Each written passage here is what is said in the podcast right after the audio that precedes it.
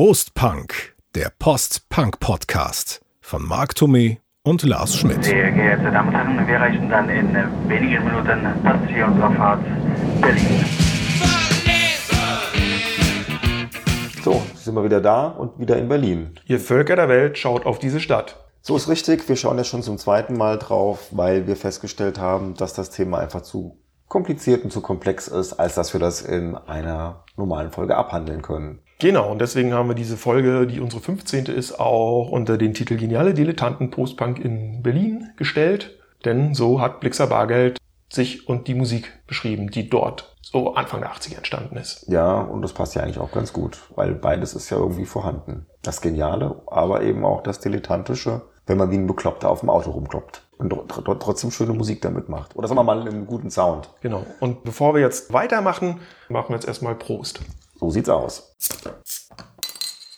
Was wir auch noch gar nicht erwähnt haben, will ich aber auch nicht groß ähm, drauf eingehen. Auf die tödliche Doris wollte ich jetzt ja, ja, ja. Kurz, ah, aber, das aber, das hat wieder, weißt du, das sind alles so Sachen, das, ist, das sind so Künstlerkollektive. Das ist so, so, so eine Gesamtgemengelage zwischen eben so Clubs wie dem SO36 oder auch dem Risiko oder dem Penny Lane, was irgendwie äh, tagsüber ein Friseurladen war und abends war es ein Veranstaltungsort, wo die Leute dann halt eben auch auftreten konnten. Und ne, also ich glaube, mhm. es war einfach ein unheimlich aktives Nachtleben und eine unheimlich aktive Szene zwischen zwischen Musik, Kunst, Auftrittsmöglichkeiten, Läden. Also es war nicht nur die Musik, die das irgendwie alles so vorangetrieben hat, sondern das war der es gesamte war viel, Kosmos. Genau, dieser ganze Kosmos. Es gibt ja auch noch eine Band namens Dina Testbild. Da sind wir auch wieder bei Gudrun Gut mit einem gewissen Frieder Butzmann gegründet und betrieben wurde für kurze Zeit. ein reines Improvisationsprojekt. Frieder Butzmann wiederum jemand, der eigentlich aus Konstanz kam, vom Bodensee und dann nach Berlin gegangen ist, der dann danach auch wiederum mit Gudrun Gut und mit Bettina Köster von Meniadi und Malaria ein Projekt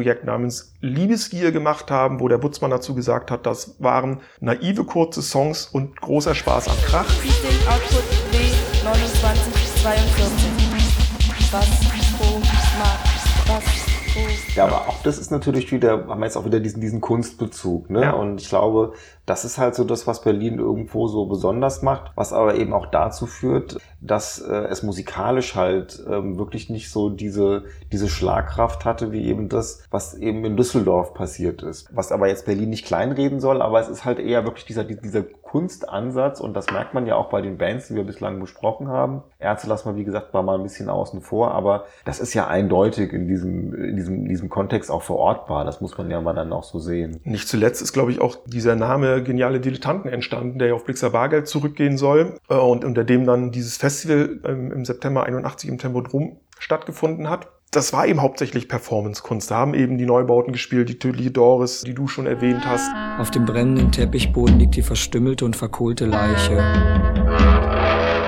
Ging es, glaube ich, weniger um Musik und um, um Melodien schon gar nicht. Es gab dann und auch da sind wir wieder bei den äh, Mädels von, von Malaria. Der Laden Eisengrau, der von Gudrun Gut und Bettina Köster betrieben wurde, wo sie halt auch selbst hergestellte Mode verkauft haben. Also die, da siehst du auch, auch das gehörte wieder mit ja, ne, dazu. Ne, so. also der hat sich dann zusammen, daraufhin, ja. weil, er, weil er halt von diesen, ich sag mal so stadtbekannten Szenemädels betrieben wurde, relativ schnell auch als Szene-Treffpunkt etabliert. Dann bist du da nicht hingegangen, weil du dir was kaufen wolltest, sondern weil du da abhängen wolltest, wo eben auch ein Ben Becker damals zum Beispiel schon zu den Stammgästen gehörte wo die Neubauten, nachdem Blixer Bargeld den Laden den beiden Mädels abgekauft hat, dann sein erstes Kassettenlabel unter demselben Namen veröffentlicht hat. Mhm. Die, glaube ich, auch ihr allererstes Konzert haben die Neubauten auch dort gespielt. Und hinterher haben sie da halt in Kassetten produziert und in kleinen Auflagen verhökert. Also auch das war so ein Szene-Treffpunkt. Dann gab es einen Plattenladen namens Zensor, wo es die ersten Punkplatten gab dann in Westberlin. Und dann der, der Scheißladen von Maren und dann Und dann der Scheißladen, genau. Ja, und dann gibt's eben mit dem SO36 aber, glaube ich, wirklich den Club. Also ich sag mal,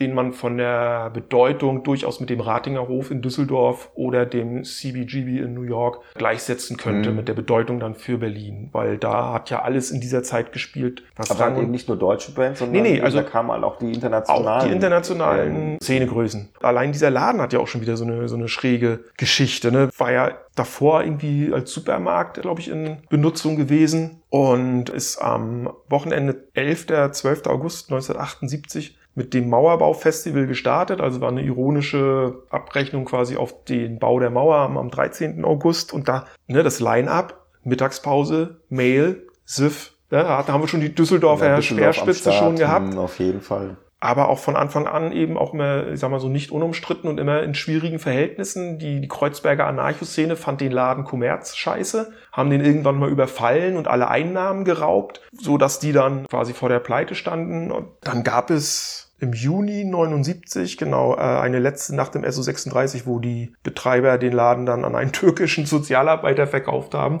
Der hat dann da aber weiterhin die ganzen schrägen Bands auftreten lassen, hat aber, wenn keine Konzerte waren, hat er auch mal türkische Hochzeiten und Discoabende veranstaltet. Stelle ich mir auch sehr geil. Also noch mehr vor. Kreuzberg geht ja eigentlich. Noch mehr nicht, Kreuzberg ne? geht so nicht. Ist ja alles da, was du brauchst. Die Punks, ja. dann die Anarchos, denen das dann aber irgendwo zu arriviert war, dann bei der hohen türkischen Bevölkerung in Kreuzberg, der Türke dem das gehört, der aber auch sagt, ihr könnt da weiterhin auftreten, aber ab und zu brauche ich das Ding mal auch hier für die Bekannten, die ja gerne mal mit einer Riesenmenge mhm. Hochzeit feiern wollen. Aber das ist halt irgendwie so dieses Berlin-Ding. Ja. Und ich glaube, das ist halt auch das, warum so ein Mark Reeder bis heute da irgendwo hängen bleibt oder warum halt auch in den, in den 70ern eben David Bowie und, und ähm, Iggy Pop. Pop dort ein paar Jahre lang eine sehr kreative Zeit ja. hatten. Also ich glaube, das ist einfach so, das ist so, so Depeche Mode, wir hatten es ja auch ja, schon in unserer Depeche Mode Folge. Sie sind ja auch nach Berlin um Platten. Gut, die haben da jetzt nicht lange gelebt. Ich glaube, Martin Gore eine Weile mal, ne? aber gehabt, auf jeden Fall zum Plattenaufnehmen hingekommen. New Order waren regelmäßig Gäste in Berlin. Ja. Genau, und dann, was ich noch sagen wollte, also 83 war dann aber leider Schluss für den Multikulti-Laden SO36. Da gab es dann nämlich Ärger mit der Bauaufsicht und das Geld für die notwendige Sanierung fehlte. Und äh, es gibt den Laden bis heute, aber er schlittert, glaube ich, immer an der Existenz Minimumsgrenze entlang und es gab wohl auch schon das ein oder andere Benefits-Konzert. Aber ist halt eine Berliner Institution. Ja, SO36, der Name, hat halt einen Klang. Mit dieser Art von Musik ganz, ganz eng verbandelt. Wollen wir noch was zu, zu den Ärzten sagen oder machen wir da mal ja. eine eigene Sendung zu? Wir hatten ja schon mal drüber geredet, ich weiß jetzt gar nicht, ob wir es aufgenommen haben oder ob es zuvor war, dass die Ärzte natürlich in dieser Szene auch drin waren, aber dass man sie auch eigentlich ähm, jetzt hier in dem Kontext gar nicht so unbedingt mit, mit reinziehen muss, weil es hatte jetzt ja wenig mit, mit experimentellem Post-Punk, mit diesem, ich mache einfach mal was, auf was ich Bock hab und äh, mal gucken, was bei rauskommt, sondern die Ärzte waren ja doch von vornherein auch ein bisschen, also waren von vornherein sehr eingängig. Es ging ihnen um vornherein auch natürlich um Erfolg. Sie hatten dann ja auch äh, in Berlin diesen, diesen Wettbewerb gewonnen, haben 10.000 D-Mark ja. bekommen. Wo sie und damit geht's für mich schon los. Das hätte keine dieser anderen Bands, über die wir bisher gesprochen haben, gemacht. Einen Film haben sie dann ja. halt noch gedreht, also den Richie Gitter. Und da gab es dann halt auch wieder natürlich auch Kohle. Also es ist schon eher eine Popband. Ja, und ich glaube wirklich sagen. auch, dass die jede Chance genutzt haben, um ins Rampenlicht zu kommen, um, um vorwärts zu kommen, musikalisch, um Erfolg zu haben. Also die hätten sich nie mit diesem Underground-Dasein zufrieden gegeben. Also es ist mein Eindruck. Dass sie Rockstars werden wollten, schon zu der Zeit glaube ich, stand fest. Sie haben es eben nur geschickter gemacht als die Toten Hosen. Denn als sie es dann geschafft haben, dass sie jetzt, jetzt Rockstars geworden sind, lassen sie es nicht raushängen. Also weißt du, die Ärzte, finde ich, umgibt ja immer noch so ein bisschen die Aura des, des wie ich sag mal ganz blöd, des, des bescheidenen Künstlers. Sie machen irgendwie alle naslang mal eine neue Platte, dann hört man mal wieder was von ihnen, gehen auf Tour, aber ansonsten nehmen sie sich ja total zurück, abgesehen von Bela B.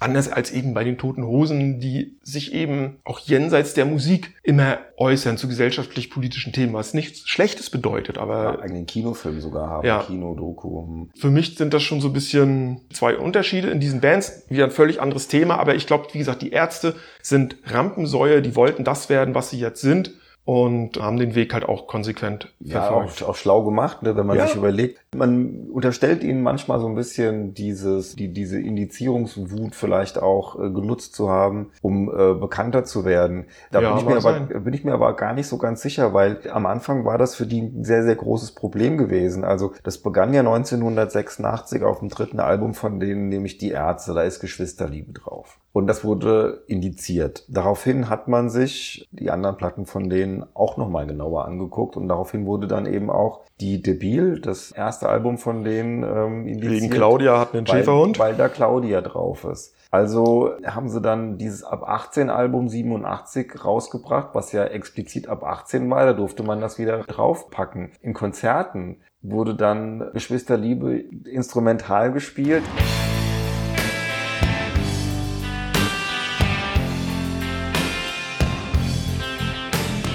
Den Fans wurde eingebläut, singt nicht mit. Es passierte genau das, was die Ärzte natürlich wollten, dass alle Fans, die komplette Halle, brüllt das halt mit, worauf die Ärzte dann aber auch schon wieder eine Klage am Hals hatten und auch Kohle bezahlen mussten. Also das war nicht so ganz ohne mhm. das Ding. Aber ich weiß, äh, in meiner persönlichen Wahrnehmung sind die Ärzte eigentlich erst so richtig aufgetaucht durch diese Skandale. Weil das ging natürlich durch alle Medien. Und man merkt dann vielleicht auch, sie haben sich ja dann aufgelöst. Ne? Sie wollten ja dann noch ein weiteres Album machen und haben dann die Single wie ein Ägypter gemacht, diese, dieses Bengals-Cover, äh, ja, genau. was ja auch relativ erfolgreich war. Und dann waren die Jungs aber irgendwie so ausgebrannt und es fiel ihnen nichts mehr ein, dass auf der ist das alles ja dann eher Remixes und, und Alternative Versions von alten Sachen drauf waren. Und daraufhin hat man gesagt, wir lösen uns auf. Und das war Aber dann, dann haben sie ja noch das Album gemacht, 88. Da das, kam, wie heißt es, das ist nicht die ganze Wahrheit, ne? Ja. Das, das, das, das, das total absurde, wo man auch sagen muss, eigentlich alles richtig gemacht, Jungs. Nur ich glaube, da stand kein Masterplan dahinter. Die Band verkündet, wir lösen uns auf. Ja, wir sind ausgebrannt, da kommt nichts mehr. Und dann machen sie, das ist nicht die ganze Wahrheit, wo übrigens geile Sachen drauf sind. Da ist nämlich Westerland drauf, da ist Bitte, Bitte, Bitte. und äh, die Verdelka. Und ähm, Blumen. Ich, ich esse Blumen. Blumen. Wahnsinnsgeiles. Bitte, bitte, Ist ja auch Radio Brennt drauf? Das weiß ich jetzt gar nicht. Nee, Radio Brennt ist da nicht drauf. Ich glaube, Radio Brennt ist nur als Single rausgekommen. Als Single. Ist, glaube ich, auf keinem regulären Album drauf. Genau wie 2000 Ding. Mädchen. Aber es kann sein, dass die beiden auf der Ist das alles mit drauf. Könnte sein. Ich müsste mir das auch nochmal genauer angucken, weil Ärzte, ne, ich meine, ja, die, die Songs, ähm, die sind alle, also die Top-Songs von denen, das sind ja bestimmt 80 bis 100 Stück, die kannst du ja auch immer noch super hören. Also ja. die, die altern ja auch nicht. Aber äh, zurück zum Thema. Das ist nicht die ganze Wahrheit. Die Fans wissen, die Band löst sich auf und das war bis dahin das erfolgreichste Album der Ärzte. Ist nämlich bis auf Platz 6 gechartet. Dann kommt diese Triple-LP nach uns die Sinnflut 88. Wo eine Seite ja da ist, wo man nur das ähm, lustige bis stumpfe Gerede von, von den dreien da halt irgendwie äh, wahrnimmt. Jedenfalls, das Ding, erstes Nummer 1 Album der Ärzte in Deutschland. Und damit hören die auf. Und dann jeder hat ja sein eigenes Ding dann irgendwie ausprobiert, es hat aber nicht funktioniert. Und die kommen 93 wieder und seitdem sind sie halt eine der erfolgreichsten Bands in Deutschland. Also mhm.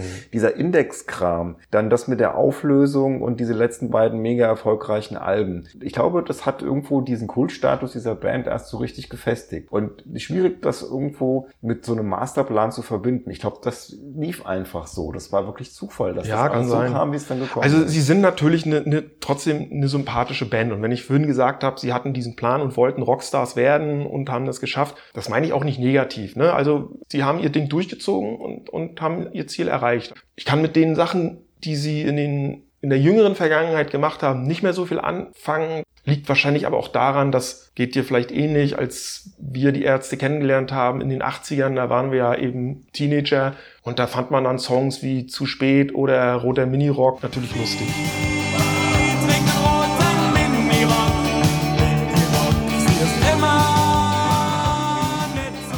Sehe ich genauso wie du ähm, und ähm, auf jedem Konzert von den Ärzten, die sich ja von alleine von der Zeit schon lohnen, die man da verbringen kann. Mhm. Unter drei Stunden geht ja da nichts. Diese alten Kracher werden halt auch nach wie vor gespielt. Dennoch schaffen es die Ärzte auf jedem, auch der neuen Alben, muss ich ganz ehrlich sagen, zwei bis fünf geile Songs drauf zu haben, also richtig geile Songs, die auch immer wieder Klassiker Potenzial haben. Junge war noch mal so ein Ding, ja, das finde ich auch, das ist eine Granate. Ja. Und das ist halt einfach so. Von ähm, Heino gecovert, ne? Ja, das ist natürlich eher nicht so die Granate, aber das, das packen die. Jetzt sind wir wieder bei, bei, bei der anderen Band, nämlich bei den Toten Hosen, die ja auch eine Berlin-Vergangenheit haben, die durchaus ja. interessant ist. Und beim wahren Heino, der einen wunderschönen Laden hatte, der hieß nämlich der Scheißladen. Und da konntest du halt dann eben auch Platten und Tapes, die der eben importiert hatte, in dem Fall, konntest du dir da halt kaufen. Und der Typ sah halt nun mal aus wie der richtige, richtige Heino. Heino. Hat aber immer von sich behauptet, er sei der wahre Heino, weshalb er dann eben auch mal verklagt von dem wahren wurde. Heino verklagt wurde. Also nicht von der,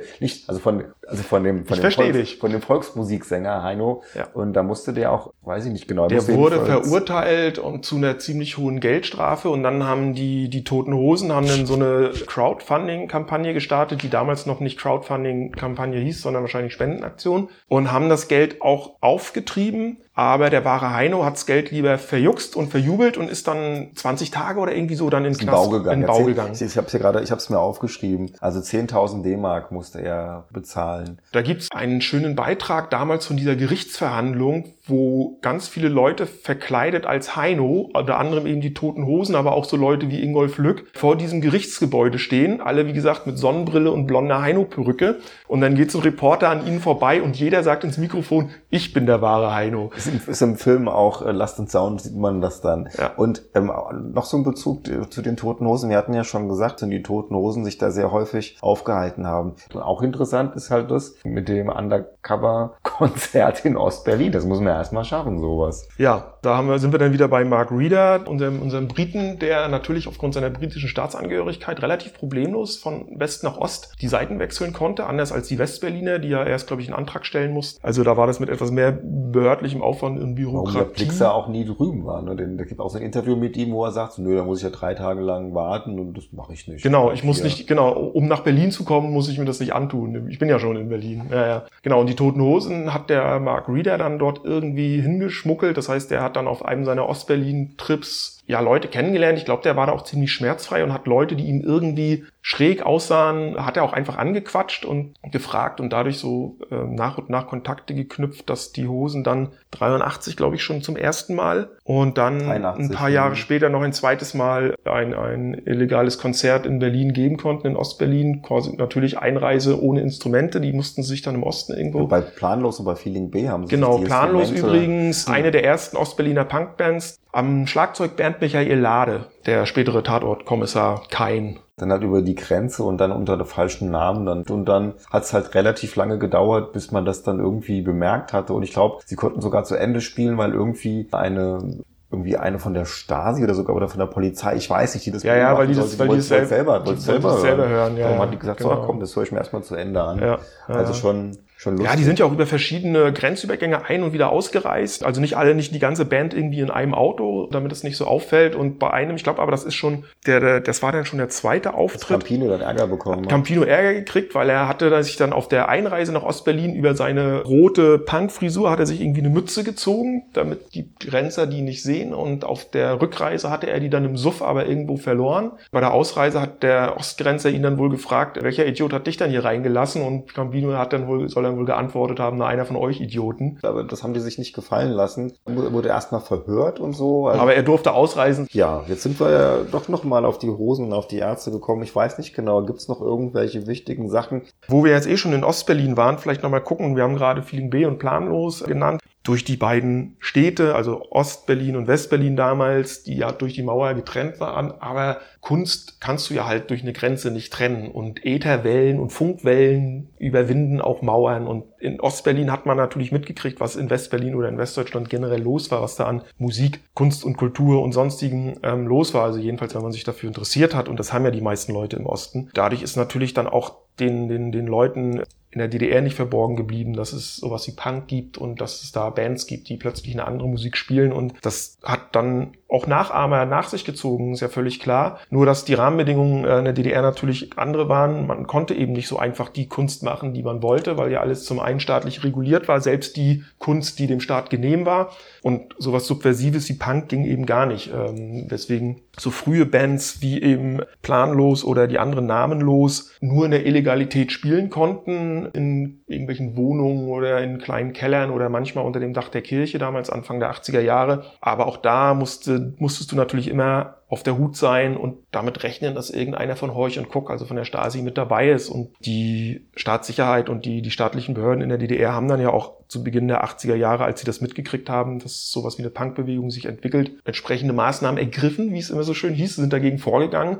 Und dann sind die Leute eben auch mal in, in Bau gewandert zum Beispiel. Da reichte ja schon der, der kleinste Anlass. Also sie haben es diesen Bands eben äh, das Leben wirklich extremst schwer gemacht. Das hat sich erst Mitte der 80er dann geändert, als es so eine ja langsame und allmähliche äh, Öffnung und Liberalisierung in der Kulturszene der DDR gab, weil dann ein paar Menschen, die dort was zu sagen hatten, eben erkannt haben, wenn wir jetzt nicht mal hier ein bisschen mehr zulassen als bislang, dann äh, mhm. geht uns hier die Jugend komplett stiften. Also sie hauen vielleicht nicht ab, aber mental gehen sie uns verloren, was sie ohnehin schon waren, die meisten. Und das führte eben dazu, dass dann ab Mitte der 80er eben auch vermehrt Künstler aus dem Westen in der DDR auftreten durften. Ich sag nur äh, Bruce Springsteen und Brian Adams und so Leute. Aber dass eben auch Bands, die nicht so ganz dem klassischen Ostrock Schema entsprachen, dann Spielerlaubnisse bekommen haben. Das war ja immer die Grundvoraussetzung für alles. Du brauchtest ja in der DDR eine staatliche Spielerlaubnis, um auftreten zu dürfen. So, und es gab zwei Möglichkeiten. Entweder du warst Profimusiker, dann musstest du Musik studiert haben, dann hattest du einen Profimusikausweis und dann konntest du natürlich deinem Beruf nachgehen. Wenn du das nicht hattest, dann warst du ein sogenannter Amateurmusiker und dann musstest du mit deiner Kapelle eben eine Einstufung, so nannte sich das Spielen. Und wenn du diese Einstufungsprüfung bestanden hast, hast du eine Spielerlaubnis bekommen. Die Spielerlaubnis war in verschiedenen Kategorien, ich glaube in drei oder vier Abstufungen gab es die, je nachdem, wie gut du warst. Und davon hing dann letztendlich auch wieder ab, wie viel Geld du für ein Konzert kriegen konntest. Und das mussten die halt machen. Und dann war das natürlich wieder eine Frage, machst du das? Also es gab ja dann auch Punkbands, die gesagt haben, nee, scheiße ich drauf, will ich nicht, will mich dem Staat nicht unterwerfen. Oder es gab eben die, die gesagt haben, ey, wir wollen jetzt einfach mal, ohne dass wir ständig Ärger kriegen vor Publikum spielen, wir machen das jetzt. Und wenn du dann natürlich noch mit deinen Texten, mit deinem ganzen Drumherum dem Staat dann auch so genehm warst, dass sie diese, dir diese Einstufung gegeben haben, dann konntest du auftreten. Also das beste Beispiel ist jetzt keine Berliner Band, aber sind die Art aus Leipzig, über die wir auch schon mal gesprochen haben, die hießen ja vorher noch die Zucht denen wurde dann gesagt, okay, ihr kriegt die Spielerlaubnis, aber ihr müsst euren Namen ändern, weil die Zucht, das ist uns zu reaktionär, ihr müsst euch umbenennen. Hat die Band halt sich kurz beraten, hat gesagt, okay, und haben sich dann umbenannt, weil mhm. die haben gesagt, nee, uns ist es wichtiger, eben spielen zu können. Und so ging das dann halt. Dann hat das aber eine richtige Welle dann losgetreten, so ab Mitte, Ende der 80er, mhm, ja, dass dann immer mehr Bands mhm. diese Chance ergriffen haben. Dann gab es ja auch noch diese Spezialsendungen in diesem DDR-Jugendradio, DD64, mhm. wo dann der Moderator die Tapes, die es von diesen Bands dann schon gab, gespielt hat, so dass es dann, ich sag mal so, zum Mauerfall da eine richtig bunte Szene gab von allen möglichen Punk, New Wave und sonstigen schrägen Underground-Bands gab, von denen viele natürlich in Ostberlin heimisch waren oder andere, die, ich sag mal so, in der Ostprovinz angefangen haben, aber dann gesagt haben, hey, hier, keine Ahnung, in Erfurt, in Suhl oder sonst wo, hier kommen wir nicht auf den grünen Zweig, wir müssen nach Berlin, wenn wir mhm. irgendwas erreichen wollen, sind dann natürlich umgesiedelt. Ja, und eben hast du auch noch ein schönes, einen schönen Begriff genannt, mit dem wir eigentlich jetzt auch die Folge dann so langsam zum Abschluss bringen könnten, nämlich den Mauerfall. Weil ganz interessant ist nämlich auch wiederum in Last and Sound, wir kommen ständig wieder auf diesen Film oder auf dieses Buch zurück, dass so diese Berliner Szene ja anscheinend ab den späten 80ern irgendwie nicht mehr so frisch war und dass da also diese Hauptclubs wie das SO36 oder auch das Risiko, die schlossen, diese Szene zog weg aus, aus äh, Berlin, also auch vor allen Dingen was die ausländischen Künstler und so mhm. weiter eben anging. Cave war nicht mehr da. Und dann Mauerfall und auf einmal, so um den Mauerfall rum, sind dann ja in Berlin diese DJ-Kultur auf einmal ganz groß geworden. Techno halt war dann das neue Ding. Über, über Westbam eben, der ja auch angefangen hatte mit so Acid House und sowas, aber daraus entwickelte sich ja dann eben dieses Techno-Phänomen, was ja dann, ich glaube, 89 auch dann schon, bevor die Mauer, also bevor die Mauer gefallen hat, zur ersten Nachparade ja, ja, ja, genau. führte, wo dann irgendwie 120 Hansels oder sowas da mit Dr. Motte und so weiter durch die Straßen gezogen sind und haben dann halt diese neu entstehende elektronische Tanzmusik gehört und daraus ist ja dann eine der größten ähm, musikalischen Bewegungen der frühen 90er geworden und vielleicht auch die letzte musikalische Bewegung, die nochmal wirklich was Neues auch irgendwo verkörpert hatte, wo ja auch viele von den, von den Leuten, die vorher eben aus dieser Punk- und Post-Punk-Szene kamen, auf einmal auch mittendrin waren, weil das halt halt, glaube ich, von der Radikalität. Auch Mark Reeder zum Beispiel wieder mit dabei, Mark der dann auch ein eigenes Label gegründet hat. Im Osten von Berlin. Für ja. solche Musik, genau. Und wo du gerade Dr. Motte gesagt hast, es gab ja das Festival Genialer Dilettanten. Da hat ja ein Westbam mit einer Band, die hieß Kriegsschauplatz Tempodrom, äh, schon mitgewirkt und ein anderer, Dr. Motte, war dort auch schon aktiv mit einer Underground-Band namens Polnisch-Deutsche Aggression. Also die waren da auch schon in Berlin und die waren damals auch schon in dieser Szene irgendwie als junge Kerlchen aktiv und waren dann mit die ersten, die dann in dieser neuen Techno-Szene dann an den Regeln standen und das da mit ja, die also, initiiert und losgetreten haben. Also ich meine, das,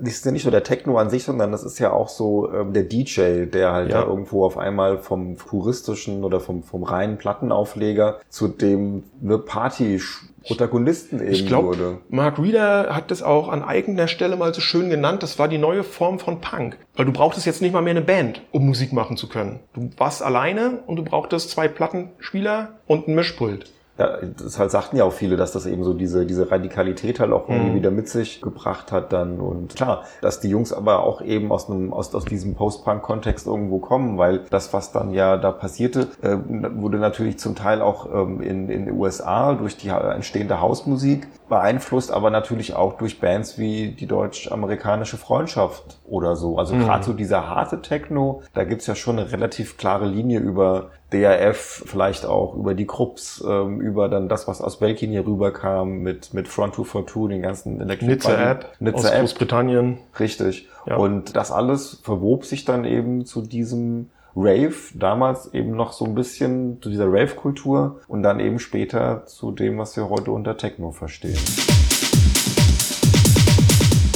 Und der Mauerfall hat da eben das Ganze, glaube ich, nochmal extremst verschärft, weil zum einen war die Stadt offen, also ich sag mal so, die Kreativen und auch die Feierwütigen aus Ost und West konnten sich vereinen. Und Berlin zog dadurch natürlich noch mal mehr Leute aus aller Welt an, die es spannend fanden, da hinzukommen, äh, zu gucken, was geht in dieser Stadt. Oder eben auch die davon Wind bekommen haben, dass da eben dieses neue Ding mit Techno und so quasi durch die Decke geht und damit einfach dabei sein wollten. Ich finde halt, wenn ich jetzt so Berlin mit einem Musikstil irgendwie so assoziieren würde, würde ich auch am ehesten diese Techno, diese, diese Techno-Zeit mhm. nehmen, weil ich finde, gegenüber den, der Post-Punk-Zeit, wo dann doch eben, wie wir schon häufiger gesagt haben, Hamburg und Düsseldorf vielleicht die etwas wichtigeren Zentren gewesen sind, war Techno, finde ich, eine sehr krasse Berliner Sache. Frankfurt war natürlich auch noch mit Sven Feth und dem Dorian Gray und sowas, war natürlich auch noch mit ein Vorläufer ja. oder mit einer, einer der Hauptorte, wo das eben stattfand. Aber ich finde, dass das ist für mich so eigentlich so dieser typische Berlin-Sound. Mhm. irgendwie. Wollen wir das jetzt mal so stehen lassen? Wir können das mal so stehen lassen. Das Berliner Pilsner ist ausgetrunken. Das haben wir nicht stehen lassen. Nee, nur die leere Flasche. Das heißt, wir sind mit Berlin durch. Ja, vielleicht machen wir wirklich noch mal was zu den, zu den Ärzten und den toten Hosen. Bestimmt. haben sie jetzt da mal. kann man etwas, so viel erzählen. Ja, man kann, weil das ist ja auch wieder was, das, was wir sehr intensiv auch gehört haben, schon damals halt. Und da gibt's schon lustige Anekdötchen, die man da, glaube ich, mal ja. zum Besten geben kann. Aber das machen wir dann mal anders. Das wäre vielleicht sogar schon eine potenziell nächste Folge, aber vielleicht auch erst zu einem späteren Zeitpunkt. Wir lassen uns das nochmal durch den so. Kopf gehen. Das heißt, wir sagen für heute, das waren die genialen Dilettanten Marc Tomé und Lars Schmidt. Ja, ich kann mich davon ähm, identifizieren mit dem Begriff. Die heute über Postbank, New Wave und Schräges aus Berlin gesprochen haben und sich für das Zuhören herzlich bedanken und jetzt Tschüss sagen. In diesem Sinne Prost Punk.